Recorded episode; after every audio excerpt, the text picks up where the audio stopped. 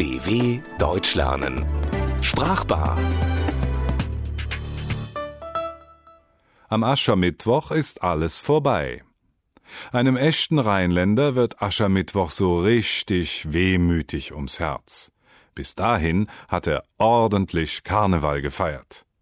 Auch mancher Imi ist traurig, aber immerhin beherrscht er jetzt das Karnevals-ABC. Unser Fastelovend himmlisch jeck, machen so ja de Engel schon im Himmel angesteckt. Nicht überall in Deutschland feiert man Karneval. Vor allem in einigen Gegenden Nord- und Ostdeutschlands schütteln die Leute eher den Kopf über das närrische Treiben und sind froh, dass der Spuk ein Ende nimmt.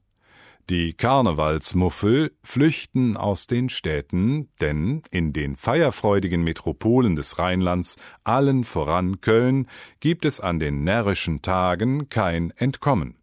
Was ein echter Jeck, eine echte Jeckin ist, schüttelt zwar über dieses närrische Gebaren den Kopf, handelt aber dennoch nach Paragraph 6 des Kölschen Grundgesetzes. Jeder Jeck ist anders. Jeder kann tun und lassen, was er oder sie will.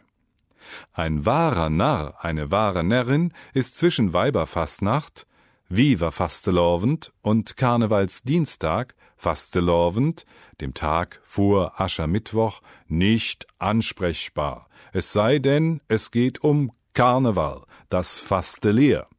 Wer bei mancher Behörde oder manchem Unternehmen anruft, wird dann in Düsseldorf schon mal mit Helau und in Köln mit Kölle Alaf statt Guten Tag begrüßt. Achtung, wegen der traditionellen Rivalität zwischen Düsseldorfern und Kölnern sollte auf die richtige Antwort geachtet werden. Ob sich Helau von einem Hirtenruf, von Halleluja oder von halbblau, also halb besoffen, ableitet, ist nicht ganz klar. Alaf bedeutet auf jeden Fall so viel wie alles ab. Im Klartext heißt das, man lässt alle Hemmungen fallen und schlägt auch schon mal über die Stränge. Und der echte Kölner Jeck meint natürlich, dass nirgendwo so viel gefeiert wird wie in Köln. Scharenweise reisen Besucher an, um beim Straßenkarneval mitzufeiern. Nichtkölner, die in der Domstadt liebevoll als Immis, Immigranten tituliert werden, sind schnell integriert. Selbst wenn sie kaum Deutsch sprechen, können sie doch spätestens nach ein paar Tagen die Refrains Kölscher Lieder mitsingen und die Stadt Golonia mit dem Ruf Kölle Alaf begrüßen. Die fünfte Jahreszeit beginnt traditionsgemäß am 11.11. .11. um 11.11 Uhr. .11. In Köln versammeln sich dann die Jecken, die kostümierten Närrinnen und Narren auf dem alten Marktplatz und läuten gemeinsam die fünfte Jahreszeit ein. Diese paar Wochen zwischen November und Aschermittwoch braucht ein Jeck nämlich, um an all den Karnevalssitzungen, Bällen und Umzügen teilzunehmen. Der Höhepunkt einer jeden Fastelovens-Sitzung in Köln ist der Auftritt des Dreigestirns. Es besteht aus Prinz, Jungfrau und Bauer und wird jedes Jahr neu gewählt. Ich Mütz, ich bin jetzt Präsident. Ich bin berühmt, auch wenn mich keiner kennt. Die drei, die in Köln von Männern dargestellt werden, sind die Herrscher der jährlichen Session, der Karnevalszeit. Das Oberhaupt ist der Prinz, auch seine Tollität gerufen. Der Bauer trägt den Stadtschlüssel, gilt symbolisch als Verteidiger der Stadt und führt den Beinamen seine Deftigkeit. Die Jungfrau steht für die Unbesiegbarkeit der alten Reichsstadt Köln und heißt ihre Lieblichkeit. Natürlich darf die Jungfrau keinen Bart haben. Darauf wird jedes Jahr bei der Auswahl des neuen Dreigestirns in Köln geachtet. Und warum ein Mann in einer weiblichen Rolle? Nun, der Kölner an sich liebt ja den Witz. Der eigentliche Grund ist wahrscheinlich, dass der organisierte Karneval in Köln immer eine reine Männersache war. Ursprünglich feierten die Menschen übrigens Karneval, um sich vor der bevorstehenden vierzigtägigen Fastenzeit noch einmal richtig auszutoben. Germanische und römische Feste, bei denen wahre Orgien gefeiert wurden, vermischten sich mit katholischen Bräuchen. Daran hat sich bis heute nicht viel geändert. Wenn Weiberfastnacht, der Straßenkarneval, eingeläutet wird, drängen sich überall auf den Straßen und in den Kneipen Jecken, die nur noch das Feiern im Kopf haben.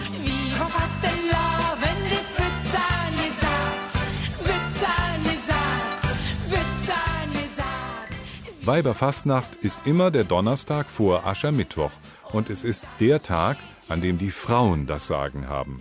Sie ziehen gemeinsam los, schneiden den Männern im Büro und auf der Straße die Schlipse ab und haben nichts gegen einen Flirt einzuwenden. Am Kölner Hauptbahnhof soll es schon vorgekommen sein, dass nichtsahnende Geschäftsleute aus dem Ausland an einen Überfall glaubten, als die Frauen schreiend auf sie zuliefen, die Krawatten als Trophäe abschnitten und den verblüfften Herren auch noch ein Bützje, ein Küsschen auf die Wange drückten. Zum ABC eines Kölschen Karnevalisten gehört das Bützen nämlich dazu. Meist ist das ein harmloser kleiner Kuss und hat keine Bedeutung. Allerdings hat sich im Karneval auch schon so manche Beziehung angebahnt, die sich aber irgendwann als reines Fisternell, als kurze Liebelei herausstellte. Was man im Kölschen Karneval ebenfalls beherrschen muss, ist das Schunkeln. Man hakt sich links und rechts beim oft wildfremden Nachbarn unter und bewegt sich im Takt der Musik von links nach rechts und wieder zurück. Fortgeschrittene Jecken singen nicht nur die Refrains der Lieder mit, sondern ganze Strophen. Es ist immer wieder schön, wenn wir all zusammen sind und wir singen all die Lieder, die man von In ganz Deutschland gibt es keine Stadt wie Köln, in der so viele Musiker in der heimischen Mundart singen. Es sind Lieder voller Humor und Lokalkolorit, gelungene Milieustudien des Lebens im Fädel, dem Stadtviertel und in der Familie. Höhepunkt des Karnevals ist der Rosenmontagszug, der Zoch. Angekündigt wird diese Parade von Karnevalswagen, die sich einige Kilometer durch die Stadt schlängelt mit Der Zog köt. Karnevalsgruppen haben die Wagen in wochenlanger Arbeit liebevoll geschmückt. Man macht sich über Politiker oder Fernsehprominenz lustig und auch lokale Ereignisse werden auf die Schippe genommen und ins Lächerliche gezogen. Zwischen den unterschiedlichen Wagen sind Fußschruppen und Tanzmariechen in den jeweiligen Trachten ihrer Vereine unterwegs. Sie werden von ihren Partnern in die Luft geworfen und landen gekonnt wieder. Am Ende des Zugs kommt das Dreigestirn, und von allen Wagen fliegen Kamelle und Strüsser, Bonbons und Blumensträuße auf die Menge, die fleißig alles fängt und dazu singt und schunkelt. Jeder sollte allerdings einen Bügel, einen Beutel für die Kamelle dabei haben. Einen echten Jeck kann auch das Wetter nicht erschüttern.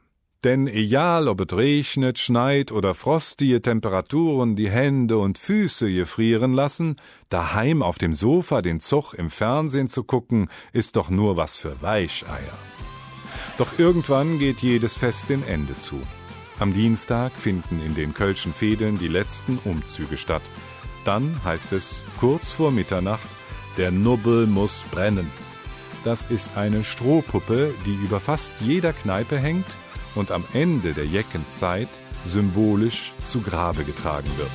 Geht dann am Escher Mittwoch der Nubbel wieder schlafen. Am 11.11. .11. steht er wieder op. Meist spielt der Wirt den Priester und der Nubbel wird in einem Holzsarg von trauernden Jecken getragen. Auf die Frage des Priesters, wer ist schuld, dass ihr zu viel getrunken habt, antworten die Jecken, der Nubbel.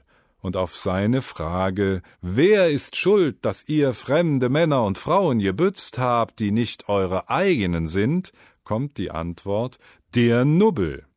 Am Ende wird der arme Kerl verbrannt. Mit der Asche malt der Priester ein Kreuz auf die Stirn von jedem Karnevalisten. Damit sollen symbolisch alle Sünden vergeben und vergessen sein. Am nächsten Morgen ist dann Aschermittwoch und alles ist vorbei. Wie heißt es in dem gleichnamigen Karnevalslied? Am Aschermittwoch ist alles vorbei. Die Schwüre von Treue, sie brechen entzwei. Von all deinen Küssen darf ich nichts mehr wissen, wie schön es auch sei, dann ist alles vorbei. Zumindest bis zum nächsten Jahr. DW Deutsch lernen. Alltagsdeutsch. Mehr auf dw.de slash Deutschlernen.